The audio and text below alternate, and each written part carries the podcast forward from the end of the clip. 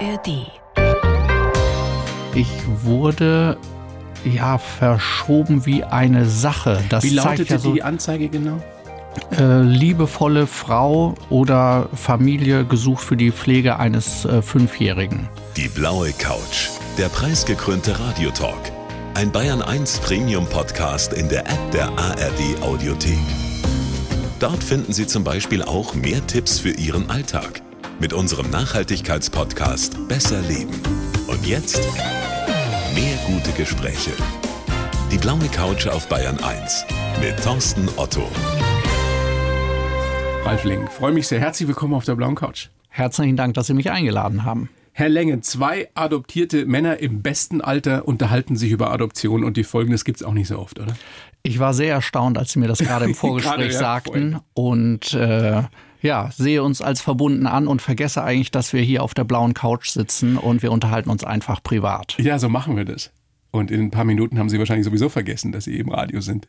Aber es hört ja auch kaum einer zu. Insofern. Niemand zu sehen. Wir haben die Geschichte ja auch schon erzählt.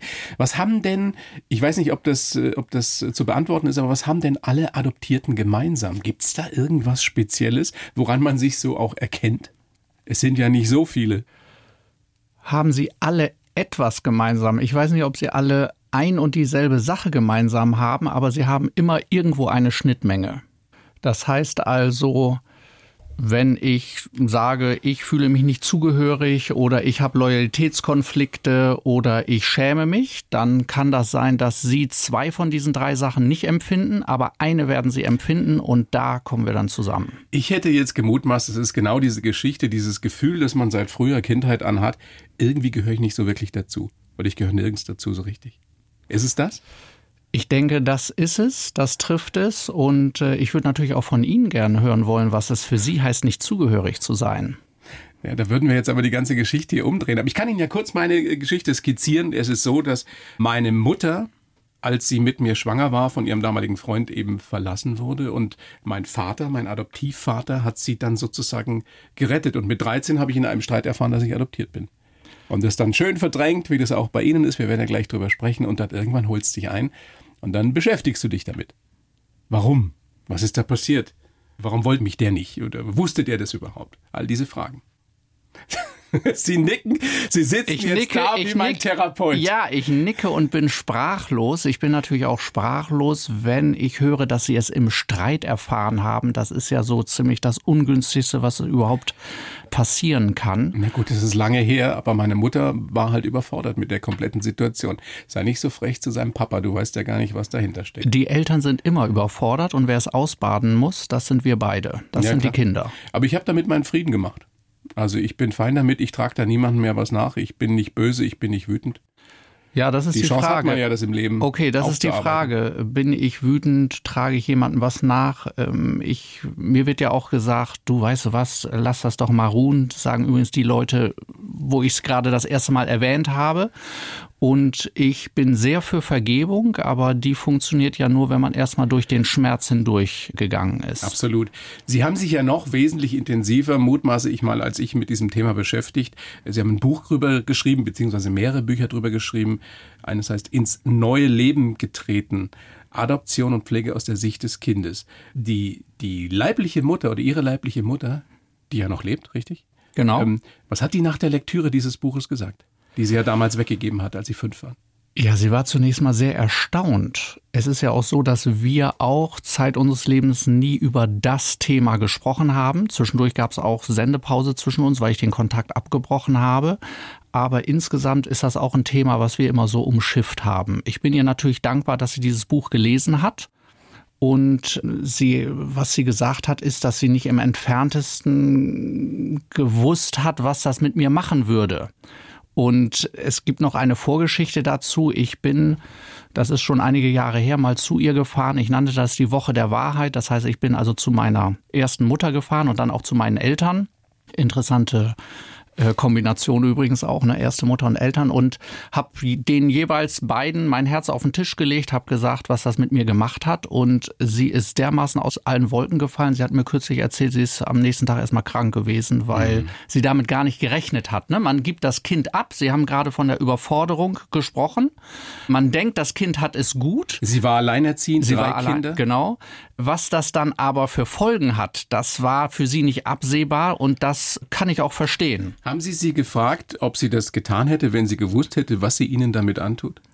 Die Frage wage ich nicht zu stellen, aber sie hat die selbst gestellt und hat gesagt, sie weiß es nicht, was sie gemacht hätte, aber jedenfalls weiß sie das, was es bewirkt hat. Auf der Rückseite ihres Buches ist die Anzeige abgedruckt, die sie damals oder ihre Mutter damals inseriert hat. Das ist krass. Drüber wird eine Raumpflegerin gesucht, drunter ist das Stellengesuch einer Arztpflegerin und mittendrin diese Anzeige. Sie wissen es besser, formulieren Sie es? Ja, ich denke mal, so zwischen Gartengeräten und anderen zu stehen, ist ja schon etwas, was mit mir etwas macht. Ich habe natürlich die Anzeige erst in der Recherche für mein Buch gesehen, aber Sie sehen, ich wurde ja verschoben wie eine Sache. Das wie lautete ja so, die Anzeige genau? Liebevolle Frau oder Familie gesucht für die Pflege eines Fünfjährigen. Das kann ich jetzt noch nicht mal auswendig sagen. Wenn Sie das hören oder wenn Sie das aussprechen, macht das noch was mit Ihnen? Schwierig. Ich mm, sehe das eher technisch, hätte ich fast gesagt. Vielleicht verdränge ich auch etwas. Ich war erstmal froh, dass ich überhaupt die Anzeige gefunden habe, weil das ja auch ein Stück Identität für mich ist. Schon klar, wenn Sie jetzt drüber sprechen, sind da noch Gefühle dabei? Dieser Schmerz, den der Fünfjährige ja damals verdrängt hat, um zu überleben, so stelle ich mir das vor? Äh, ich wünschte, ich könnte Ihnen was sagen, aber ich gestehe, ich komme da noch nicht so richtig ran. Vielleicht, wenn Sie mich ein bisschen später einladen, kann ich mehr was dazu sagen. Jetzt im Moment sage ich, es ist, äh, wird mir auch gespiegelt, es ist ja eine Ungeheuerlichkeit von der eigenen Mutter angeboten zu werden, ja. Und ähm, zugleich habe ich aber auch die Tendenz, die wohl viele Adoptierte haben, meine Mutter in Schutz zu nehmen und zu sagen, na ja, sie hat ja, sie suchte jemanden und äh, sie merkte, sie war überfordert. Sie dachte auch, es ist das Beste für mich und deswegen hat sie das gemacht. Aber mehr ist da noch nicht? Ich muss sagen, nee, ich kann da jetzt, äh, da kann ich nicht so reingehen. Ich vielleicht, wenn ich diese Frage nach dem Warum stelle, ne, dann wird mir schon anders, dass ich sage, erstmal die Frage überhaupt, warum sie das gemacht hat. Ich rede ja auch von diesen Paradoxa der Adoption. Ne? Ich bekomme ja zu hören, deine Mutter hat dich so sehr geliebt, dass sie dich weggegeben hat. Es war Und das Beste für dich. Ja, aber das Beste für mich wäre doch eigentlich gewesen, bei meiner Mutter zu bleiben. Ja, beziehungsweise ich sage immer, dass das Bessere besser. Natürlich hatte ich es gut bei meinen neuen Eltern, ja, Muss eine äh, ganz tolle und, Familie gewesen sein. Ja, ich, ich hatte eine tolle Kindheit, das ist gar keine Frage. Aber dieses, äh, jemand liebt dich und gibt dich weg, da würde ich zu Ihnen, Herr Otto, sagen, möchten Sie so lieb gehabt werden? Also das ist, ist, ist, ist schwierig, ja. Und dann kommt natürlich noch die Frage, der ich mich auch jetzt in den letzten Monaten und Jahren erst gestellt habe, warum eigentlich ich und nicht meine beiden Geschwister? Mhm. Das wäre eine Frage gewesen, die ich Ihnen auch gleich gestellt hätte. Haben Sie für sich darauf eine Antwort gefunden, warum Ihre Mutter Sie weggegeben hat damals? Nochmal drei Geschwister, sie hat sie weggegeben. Warum? Wissen Sie, auf diese Fragen gibt es keine Antwort. Ich wünschte, ich hätte sie. Ich habe übrigens, Ihre Mutter ich, drauf ich, ich habe sie mal darauf angesprochen und sie hat gesagt, und bevor ich jetzt diese Antwort sage, sage ich Ihnen, dass ich die verstehen kann und zugleich die Hände über dem Kopf zusammenschlage. Sie hat gesagt, ich habe dich genommen, weil du am meisten Liebe nötig hattest. So, und ich kann es verstehen. Sie dachte sich, okay, der kommt in eine Familie, die kann sich richtig um ihn kümmern. Da bekommt er diese Liebe und zugleich schlage ich die Hände über den Kopf zusammen, weil ich sage, naja, wenn ich doch am meisten Liebe gebraucht hätte, dann hätte ich die doch von meiner Mutter bekommen können. Und zugleich ist ja auch klar, ich gönne es ja auch nicht meinen Geschwistern und sage, okay, Hauptsache ich bleib da und die kommen weg, ne? Aber das ist eine so krasse Geschichte und ich habe jetzt mal in der Vorbereitung auch geguckt. Ich wusste nicht, ich hatte gar keine Vorstellung, wie viele Kinder jedes Jahr zur Adoption freigegeben werden oder adoptiert werden. Im Jahr 2021 sind 3843 Kinder adoptiert worden. Das ist eigentlich eine verschwindend geringe Zahl. Also ist dieses Schicksal etwas, was schon sehr außergewöhnlich ist. Das möchte ich nicht sagen. Erstens, wenn wir von Ihren Zuhörerinnen und Zuhörern reden, wir gehen einfach mal 50 Jahre zurück und multiplizieren diese 3000 mal 50 und außerdem kommen wir sowieso auf einen viel höheren Wert, weil es viel mehr Adoptionen gegeben hat. Und zugleich, darauf lege ich ja Wert, ich bin ja nicht nur adoptiert, ich bin ja erstmal Pflegekind gewesen. Jetzt mhm. müssen Sie nochmal die Zahl der Pflegekinder hinzuzählen und dann kommen Sie schon auf eine anständige Zahl. Wie und jetzt kommt Zahl? noch eine Sache und ja. zwar war, wir müssen ja nicht nur über diese Kinder reden, sondern auch über die Eltern, die Geschwister, die Partner und deren Kinder. Und das ist das Interessante, was ich erlebe, wenn ich über mein Buch spreche. Fast jeder hat irgendwo einen Bezug zu dem Thema. Das heißt, dieses Thema Adoption betrifft, obwohl es eigentlich relativ wenige Menschen sind, die wirklich adoptiert wurden, eine viel, viel größere Zahl an Menschen. Genau so sehe ich. Weil jeder jemand kennt, jeder in der Familie vielleicht jemand hat. Ja. Also ein Thema, das uns mehr oder weniger alle angeht. Herr Leng, ein großes Vergnügen, dass Sie da sind. Das ist ein spannendes, das ist ein sehr emotionales Thema, auch speziell für mich natürlich. Ich habe für jeden Gast einen Lebenslauf. Den schreibe ich, den gebe ich Ihnen jetzt. Sie lesen den vor und dann hangeln wir uns dran lang und dann besprechen wir Ihr Leben ganz ausführlich und Sie sagen mir vor allem auch, ob Sie den so unterschreiben können. Ja? Können wir gerne machen. Bitteschön. Ich heiße Ralf Lengen, bin adoptiert und trage einen schweren Rucksack. Als ich fünf Jahre alt war, hat mich meine Mutter zur Pflege freigegeben. Seitdem hatte ich meine ersten und meine zweiten Eltern. Lange habe ich den Schmerz der Trennung verdrängt, um überleben zu können. Heute habe ich meine Geschichte verarbeitet, aber das Gefühl, verlassen worden zu sein, bleibt. So richtig gehöre ich nirgends dazu und manchmal fühle ich mich wie eine Kuh, die sich von einem Menschen führen lässt. Deshalb ist es mir wichtig, meine Erfahrungen weiterzugeben, um anderen Adoptivfamilien zu helfen. Ansonsten liebe ich Bücher, fahre gerne Bahn und bin Fan des SC Freiburg und der Pittsburgh Steelers. Ja, das ist um das äh, Wesentliche an den Schluss zu stellen. Ich, äh, das Wesentliche ist äh, natürlich der SC Freiburg, wo ich doch hier bei den Bayern München bin. Ja, und hat ja ähm, keiner was dagegen. Hervorragend zusammengefasst. Ja. Ich unterschreibe das sofort. Das mache ich in dieser Sekunde. Sehr schön. Ja. Sehr schön. Worüber möchten Sie zunächst sprechen? Wir können ja so ein bisschen leichter anfangen und mal drüber reden. Also Fan des SC Freiburg kann, glaube ich, jeder nachvollziehen, allein schon wegen dieses großartigen Trainers. Der Streich ist ein Wahnsinn. Oder kennen Sie den persönlich? Haben Nein, kenne ich nicht, aber ich habe einen persönlichen Bezug insofern, als ich in Freiburg studiert habe. Ja. So, und äh, ist übrigens auch interessant, wenn wir über Adoption reden. Ich bin ja in Oldenburg aufgewachsen und meine Mutter mit den beiden Geschwistern in Bremen. Und die sind dann Fan des SV Werder Bremen und ich habe überhaupt gar keinen Bezug dazu. So läuft das im Leben. Und warum die Pittsburgh Steelers, also Football? Ich habe ein Auslandsjahr in äh, den USA gemacht im Rahmen meines DAD-Auslandsstipendiums äh, und ja, da bin ich auch in die Tradition dort eingetaucht. Das können ja inzwischen immer mehr hier nachvollziehen. Also der Super Bowl war ja hier auch ein großes Medien-Fernsehereignis. Ja, und das Besondere ist, dass ich bin ja selbst, wollte mich als Redakteur etablieren und ich habe vor, das ist ja 26 Jahre her, da habe ich als Redakteur einen Artikel geschrieben für die Siegener Zeitung, wo ich den Super Bowl erklärt habe. Das wäre heute ja gar nicht mehr denkbar. Nee, ja? Lang ist es her. Sie fahren gerne Bahn? Ja. Also wenn sie fährt? Genau, bin auch heute mit der Bahn hierher gekommen. Weil Sie dann was tun können? Genau. Ja. Lesen? Lesen, arbeiten, schreiben, arbeiten. Aus dem Fenster gucken? Mit Leuten sprechen. Ja. Und Sie lieben Bücher. Sehr. Heißt? Ja, das heißt, dass ich schon immer gerne in das Leben anderer Menschen eingetaucht bin. Ich habe mich viel für Philosophie, Literatur interessiert und habe für mein Buch jetzt auch viele Adoptionsgeschichten ausgewertet. Und was ich übrigens sehr interessant finde, ist, dass Adoptierte sehr häufig in der Literatur eine prominente Rolle spielen. Ja. Glauben Sie, und das wäre meine nächste Frage gewesen, ohne dass ich gewusst habe, was Sie jetzt gerade sagen würden, dass das zusammenhängt, dass man aufgrund dieser persönlichen Geschichte, also man ist adoptiert, man hat irgendwie dieses, dieses Loch in sich, man spürt, da fehlt was, ich gehöre nirgends dazu, dass man versucht, in andere Leben reinzutauchen, um sich selber besser zu verstehen. War das bei Ihnen so? Das könnte man so sehen, müsste meine Therapeutin vielleicht noch bestätigen. Ich bin Ihr Therapeutin in dieser Stunde. Okay. Nein. Aber ich, wissen Sie, so geht es anderen Menschen ja auch. Ja, Bücher sind dazu da, um seinen Horizont zu erweitern, um, um das eigene Leben zu verlassen, andere Leben zu leben. Ja, das war jetzt Und, ein bisschen Hobbypsychologie. Ich, ja. ich ziehe das zurück.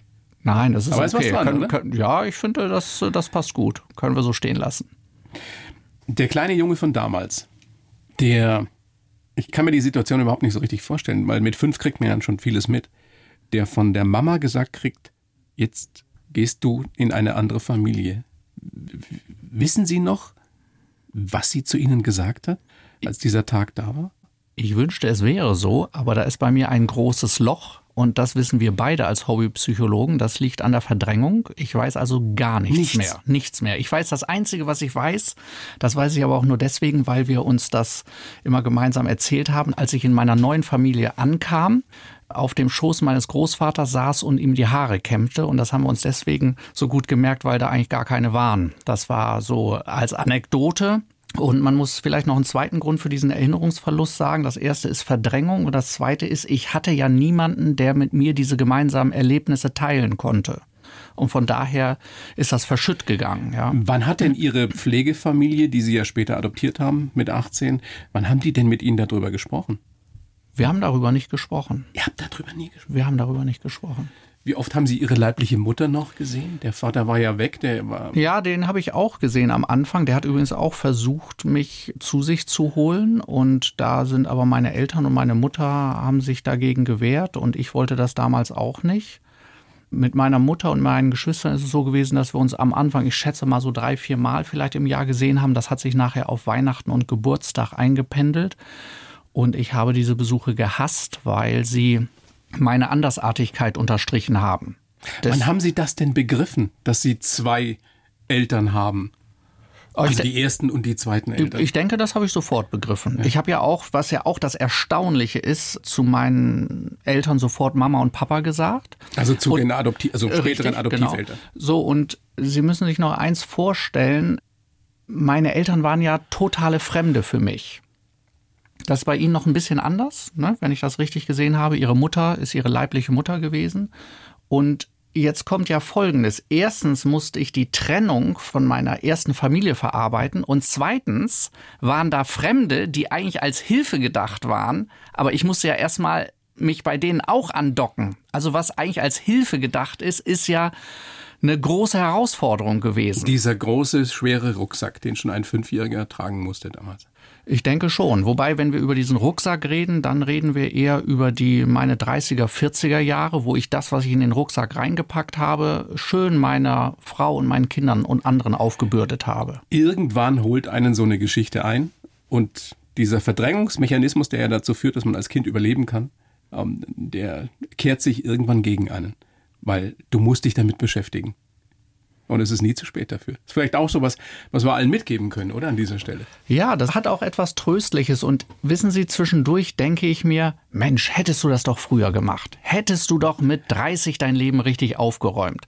Und zugleich denke ich, ich war vorher noch nicht in der Lage. Ja, du musst dich dem stellen und wie so die Therapeuten sagen, ich, ich brauchte erstmal die Ressourcen, ich musste erstmal innerlich gefestigt sein und dann konnte ich dem Schmerz aber auch direkt ins Gesicht sehen. So sieht das aus. Wir wollen mal so ein bisschen aufdröseln, wie das wirklich von klein auf war. Also geboren sind sie am 27. März 68 eben in Oldenburg. Die Mama Sekretärin, der Papa war Bauingenieur, kam aus dem Iran.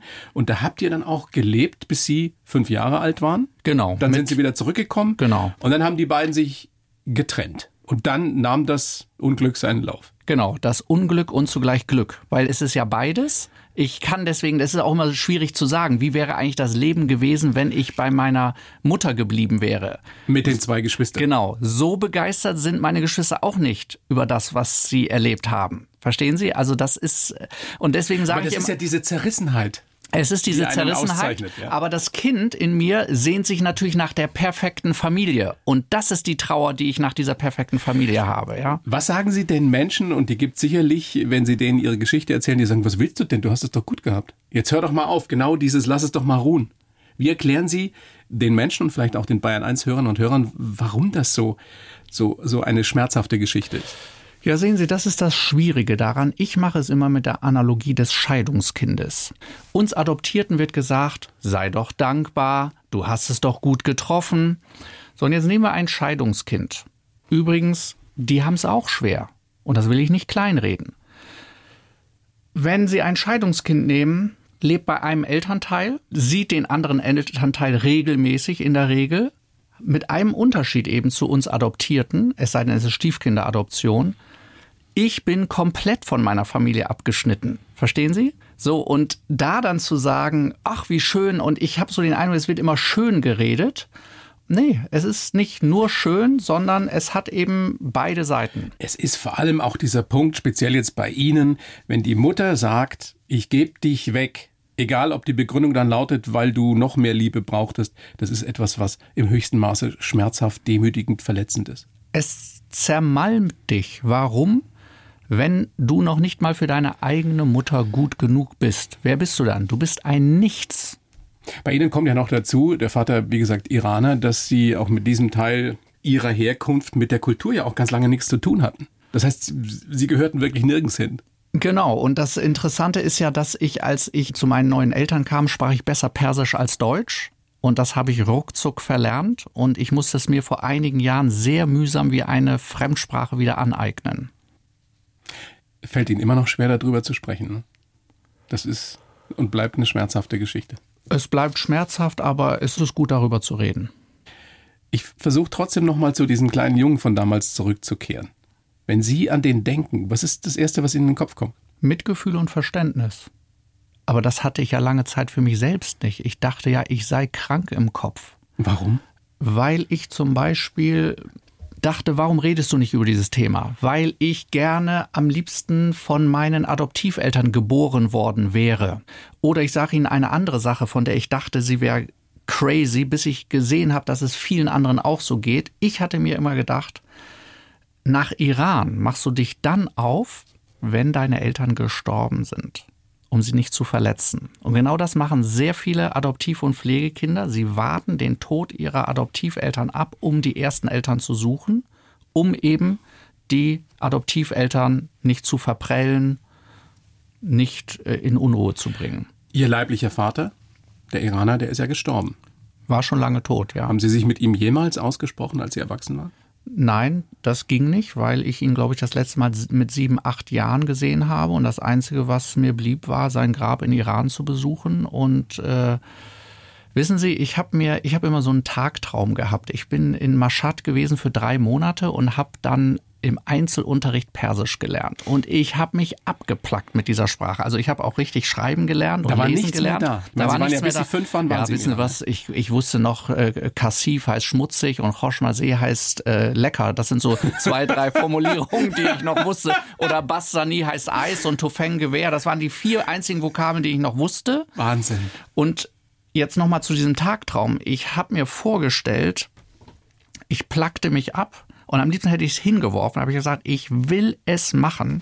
Und mein Tagtraum war immer, dass auf einmal die Tür aufgeht und mein erster Vater kommt rein und sagt zu mir, Resa, so hieß ich nämlich, was bist du für ein toller Sohn? Ich freue mich, dass du da bist und ich freue mich, dass du mit deiner und mit meiner Sprache dich beschäftigst. Willkommen hier in Iran. Das war mein Tagtraum. Und das konnte nie passieren? Das konnte nie passieren. Jetzt wachsen Sie in dieser Pflege, erst Pflegefamilie, dann Adoptionsfamilie auf, eine tolle Familie. Ähm, trotzdem hatten Sie immer dieses Gefühl, ich bin nur eine Ersatzlösung, habe ich Ihrem Buch entnommen. Warum Ersatzlösung? Meine Eltern waren, bevor sie auf diese Anzeige reagierten, fünf Jahre verheiratet, wünschten sich Kinder und waren kinderlos. Und die Frage, die ich mir stelle, ist, hätten sie auf diese Anzeige reagiert, wenn sie schon zwei Kinder gehabt hätten? Und ich sage Ihnen eins, hätten sie nicht. Und das hören Adoptiv- und Pflegeeltern sehr ungerne. Ich bin oft auch in Diskussionen mit ihnen. Die erzählen mir also lang und breit, dass sie erstmal auf natürlichem Wege versuchen, ein Kind zu bekommen. Dann unterziehen sich schmerzhaften Fruchtbarkeitsuntersuchungen äh, und, und äh, Therapien. Und dann, dann wird die Möglichkeit der Adoption erwogen. Und dann wird mir aber erzählt, wir wollten dich schon immer. Und sehen Sie, das ist etwas, was mich aufregt oder ich sage vielleicht lieber, was mich traurig macht, weil ich hätte lieber die Wahrheit. Damit kann ich klarkommen. Wenn man zu mir kommt und sagt, wir hätten gerne ein eigenes Kind bekommen und wenn wir eins gehabt hätten, wärst du nicht da. Aber jetzt, wo du hier bist, freuen wir uns, dass du da bist. Eben, das ist doch das Entscheidende dass sie, als sie dann da waren, von ihren Pflege-Adoptiveltern eben so geliebt wurden, wie es nur irgendwie ging. Darum geht's doch Sie können es so sehen, ich, es geht auch darum und es gibt zugleich eben auch diese Ersatzlösungsgeschichte. Ja. Und ich kann Ihnen da eine markante Geschichte erzählen aus meiner eigenen Familie und zwar aus meiner ersten Familie. Meine Großeltern konnten zunächst keine Kinder bekommen. Und dann haben die das erzählt ihren Geschwistern und man hat sich darauf geeinigt, dass sie eine Nichte adoptieren. Und sie haben diesen Prozess in Gang gesetzt und kurz bevor das finalisiert wurde, kündigte sich Nachwuchs an. Meine Großmutter war schwanger. Und wissen Sie, was Sie gemacht haben? Sie haben die Adoption rückgängig gemacht. Und dann will man mir erzählen, das ist unerheblich oder sonst etwas. Nein, Nein unerheblich ne? ist es sicher nicht. Ja. Jetzt haben Sie ja heute selbst vier Kinder. Ja. Wie beeinflusst Ihre, Ihre Biografie die Art und Weise, wie Sie heute Vater sind, wie, wie Sie Ihr Elternsein definieren und wie Sie es auch ausüben? Zum Glück und leider, so wie, wie bei allen anderen Eltern auch, dass ich ja diesen Rucksack mitbringe. Ich sage Ihnen mal ein Beispiel, für das ich mich etwas schäme, aber es ist einfach so. Wenn meine Kinder Geburtstag feiern und wir machen richtig tolle Geburtstage für die, dann sitze ich da in der Ecke und freue mich mit und zugleich bin ich neidisch. Ich bin neidisch darauf, weil ich denke, was haben die es gut? Die sind in ihrer ersten Familie. Ich war am Geburtstag, wissen Sie, was am Geburtstag bei mir los war? Ich wurde immer, ob ich wollte oder nicht, an die Trennung von meiner ersten Familie erinnert.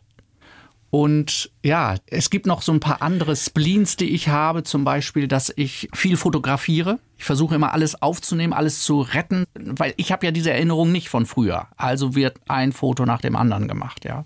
Das heißt aber, dass Sie bis heute in gewisser Weise Beobachter Ihres eigenen Lebens sind dass sie bis heute sich nicht so wirklich dazugehören. Auch bei ihrer eigenen kleinen Familie jetzt mit den vier Kindern. Das ist das Verrückte, wo Leute, die das hören, den Kopf schütteln, können sie ruhig. Aber ich habe manchmal das Gefühl, meine Frau und die Kinder, die gehören zusammen und ich darf auch dabei sein. Obwohl ich ja der Vater bin und meine Kinder mich ja auch anders wahrnehmen. Ne? Und das ist jetzt auch nicht jede Sekunde so. Verstehen Sie? Ne, wir haben gerade über die Pittsburgh Steelers gesprochen. Ich schaue mit meinem Sohn Football, da unterhalten wir uns auch nicht über dieses Thema. Ja, aber es schleicht sich zwischendurch, schleicht es sich einfach mal rein. Wie geht Ihre Frau damit um? Vielleicht erstmal, wie wir damit umgegangen sind. Wir haben ja über dieses Thema auch nie gesprochen und ich muss sagen, sie war, glaube ich, ganz erstaunt, als sie merkte, was sich bei mir tat, weil ich mich auch äh, verändert habe und sie hat ja eigentlich einen Deutschen geheiratet und muss auf einmal feststellen, dass sie einen Perser geheiratet hat. Das heißt, hat, ja. ihre Geschichte kannte ihre Frau auch ganz lange nicht. Doch, doch, das, das war kein Geheimnis. Es war ja auch klar, wissen Sie, aber wer sie mich wusste sieht, nicht, wie sehr es sie äh, richtig, ne? Aber betrifft. wer mich sieht und meine Eltern, der weiß doch gleich, dass der ist adoptiert, das, das kann nicht sein. Ne? Also das ist ja auch so eine Sache, dieses immer wieder darauf angesprochen werden, wenn ich mit meiner Mutter allein und mit meinem Vater allein war, kein Problem weil der Zuschauer konnte immer denken, naja, diese schwarzen Haare wird er dann vom Vater oder von der Mutter haben. So, wenn wir gemeinsam aufgekreuzt sind, später dann noch mit den leiblichen Söhnen meiner Eltern, war ja, ist ja gar keine Frage. Da irgendwas ist da an dem anders, ja. Aber das hat sie auch immer betroffen dass sie anders aussehen. Sehr, sehr. Ich wünsche, äh, das hat mich so sehr betroffen, dass ich zum Beispiel gar keine Foto, Familienfotos aufgehängt habe, weil ich wollte nicht, dass jemand kommt und sagt, das sind deine Eltern? Ich wollte diese Fragerei nicht. Warum haben Sie Ihre Story und, und Ihre Biografie und all das, was damit zusammenhängt, dann doch mit Ihrer Frau, mit Ihrer Familie irgendwann besprochen? Weil der Leidensdruck zu groß wurde, weil Sie einfach irgendwann so weit waren? Was war's? Ja, der Leidensdruck war so groß. Wir hatten große Schwierigkeiten in der Ehe, auch in der Familie. Und ich bin zuerst zum Pastor gegangen, dann in Therapie gegangen und dann wird ein Päckchen nach dem anderen aufgedröselt. Aber es ist jetzt auch nicht so, dass ich jetzt die ganze Zeit da sitze und wir uns immer über dieses Thema unterhalten. Ist mir schon ne? klar. Aber äh, ja, dann äh, haben wir uns diesem Thema mehr und mehr angenähert. Es muss ein Schlüsselerlebnis gewesen oder ge gegeben haben. Sie haben eine Doku geguckt über eine adoptierte Frau. Und die Emotionen haben sie übermannt. Ja, also das habe ich noch nie erlebt. Mir schossen die Tränen in die Augen. Ich habe mir mit den Fäusten auf meine Glatze getrommelt. Ich war außer mir. Und zugleich war ich glücklich, weil ich merkte, da ist ein Schmerz, der in mir ist, den haben auch andere. Sie sind nicht allein. Ich bin nicht allein. Und dann? Dann habe ich mich mehr und mehr, es war aber auch schon im Rahmen der Therapie, also ich habe mich mehr und mehr mit dem Thema befasst und bin dann in Literatur zum Thema Adoption eingetaucht, habe Lebensberichte von Adoptierten gelesen Und irgendwann fing ich dann an und dachte, Mensch, das ist ja interessant, das müssen wir mal aufbereiten. Ich bin dann mal zu einem Vortrag eingeladen worden, dann habe ich darüber referiert, dann fing ich an, Material zu sammeln und auf einmal, ja, äh, bin ich dann mehr und mehr eingetaucht und habe dann dieses Buch geschrieben. Geht's Ihnen denn heute besser mit der ganzen Geschichte als noch vor zehn Jahren? Ja, es geht mir besser. Ich denke bloß, mir, mir ging es für damalige Verhältnisse auch gut. Wissen Sie, diese Verdrängung hat ihr Plus und ihr Minus. Ne? Also sie führt dazu, ich kann funktionieren und äh, zugleich äh, verhindert sie aber, dass ich heilen kann. Weil wenn ich den Schmerz nicht zugebe, dann ist, ist Heilung nicht möglich. Was meinen Sie mit diesem Satz, mir geht es manchmal wie einer Kuh, die sich von einem Menschen führen lässt? Da hakt es jetzt gerade bei mir, da ging es um die Ohnmacht, richtig. Ja, jetzt erinnere ich mich daran. Es geht um die Macht und Ohnmacht. Als Adoptierter bist du ja eins, du wirst weggegeben, du hast nichts zu melden. Es ist übrigens so, dass das Jugendamt gekommen ist und mich auch befragt hat. Aber Herr Otto, was hätte ich sagen sollen? Hätte ich sagen sollen, nee, ich will hier nicht bleiben, dann wäre ich vielleicht mit ja. fünf, wäre ich vielleicht noch woanders hingekommen. Nicht? Und je älter ich wurde, desto mehr kam ich natürlich in meine Kraft. Und heute bin ich auch in meiner Kraft. Aber die Frage ist ja, ob ich sie wirklich nutze. Wissen Sie, der kleine Junge, der weggegeben wird, der steckt weiterhin in mir drin und der sagt sich zum Beispiel, wenn ich als Kunde schlecht behandelt werde, da kannst du sowieso nichts gegen machen. Das ist bis heute so, dass das sie sich in da, solchen da, da, alltäglichen Situationen richtig, ohnmächtig richtig, fühlen. Richtig, das ist bis heute so. Und jetzt kommen wir zu dieser Kuh. Ich habe mal einen Landwirt, wir haben Ferien auf dem Bauernhof gemacht und da war ein Landwirt und der hat so eine massive Kuh geführt. Also wenn, wenn Sie die wirklich vor Augen haben, dann merken Sie, das kann ein Menschlein gar nicht machen. Und ich habe zu Ihnen gesagt, sagen Sie mal, wie kann das sein, dass diese Kuh Ihnen folgt? Und er sagt, das ganz einfach, die weiß gar nicht, wie mächtig sie ist, wie viel Kraft sie hat. Und so ist es bei mir auch. Natürlich steckt die Kraft in mir, aber da ist so der kleine, der kleine Ralf in mir, der, der flüstert, kannst sowieso nichts ausrichten. Das geht sowieso schief. Ja, du hast sowieso verloren. Hat Ihre Familie, also jetzt Ihre, Ihre Kinder, ich weiß nicht, wie alt sind die Kinder? Die sind zwischen 17 und 24, haben 25. Die, haben die Ihnen geholfen? Bei der Bewältigung, bei der Aufarbeitung dieser Geschichte? Nein, und das sollten sie auch nicht, weil ich denke, das ist jetzt nicht ihre Aufgabe, wenn ich das jetzt mal so brüsk sagen darf. Ähm, wobei, wissen was, ich, äh, ich habe diese Frage jetzt so abge äh, weggewischt. Ich meine, die wollten äh, ja sicherlich wissen, was ja, Papa wissen, los war. Ja, das ist, kommt drauf an. Ich habe das jetzt zum Beispiel gemerkt, als ich so Kapitel des Buches so vorgelesen habe. Ähm, das wollte nicht jeder von meinen Kindern wissen, aber zum Beispiel eine meiner Töchter, die war immer ganz heiß darauf und die wollte das unbedingt wissen und ich fand das hochspannend. Und, und, und, und haben Sie dann auch ausführlicher darüber gesprochen? Mit der habe ich ausführlicher darüber gesprochen und das ist ja deren gutes Recht, zu sich da hineinzubegeben, soweit sie wollen. Und ich möchte sie damit ja auch nicht belasten. Das war ja auch mit ein Grund, dass ich darüber geschwiegen habe, wobei ich mich heute darüber ärgere. Wissen Sie, ich habe ja zum Beispiel über meinen ersten Vater gar nicht gesprochen. Der ist für meine Kinder nicht existent. Und als ich mit meiner jüngsten Tochter letztens darüber sprach, dann redete sie über ihn und sagte, dein Vater. Und dann sage ich, das ist übrigens dein Opa. Und dann sagt sie, das fühlt sich aber gar nicht so an. Waren Sie jemals zusammen im Iran? Ja, wir sind als, äh, ich bin erst alleine gewesen, äh, zwei, dreimal. Und dann sind wir als äh, Familie, meine älteste Tochter war verhindert, sind wir alle zusammen in Iran gewesen. Das war eine tolle Erfahrung, zusammen mit der Verwandtschaft. Sehr emotional, stelle ich mir vor. Ja, es war, war großartig.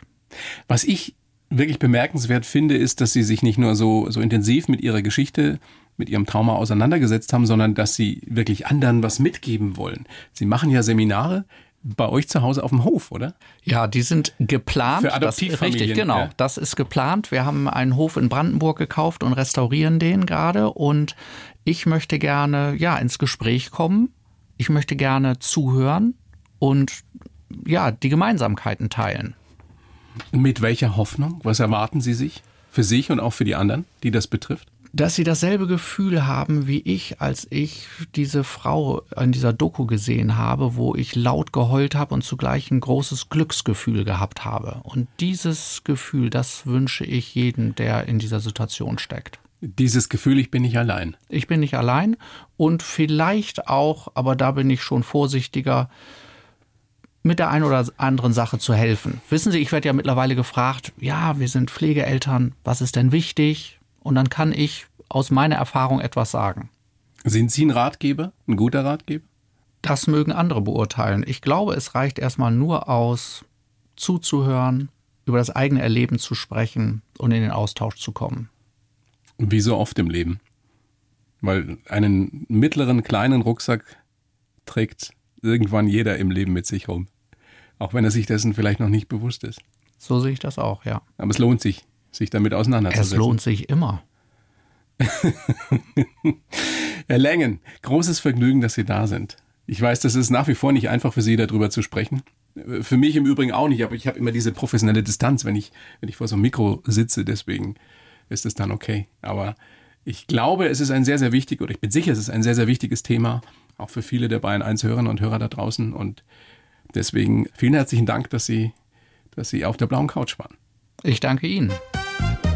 Bayern 1 Premium Podcasts. Zu jeder Zeit, an jedem Ort. In der App der ARD Audiothek und auf bayern1.de. Bayern 1 gehört ins Leben.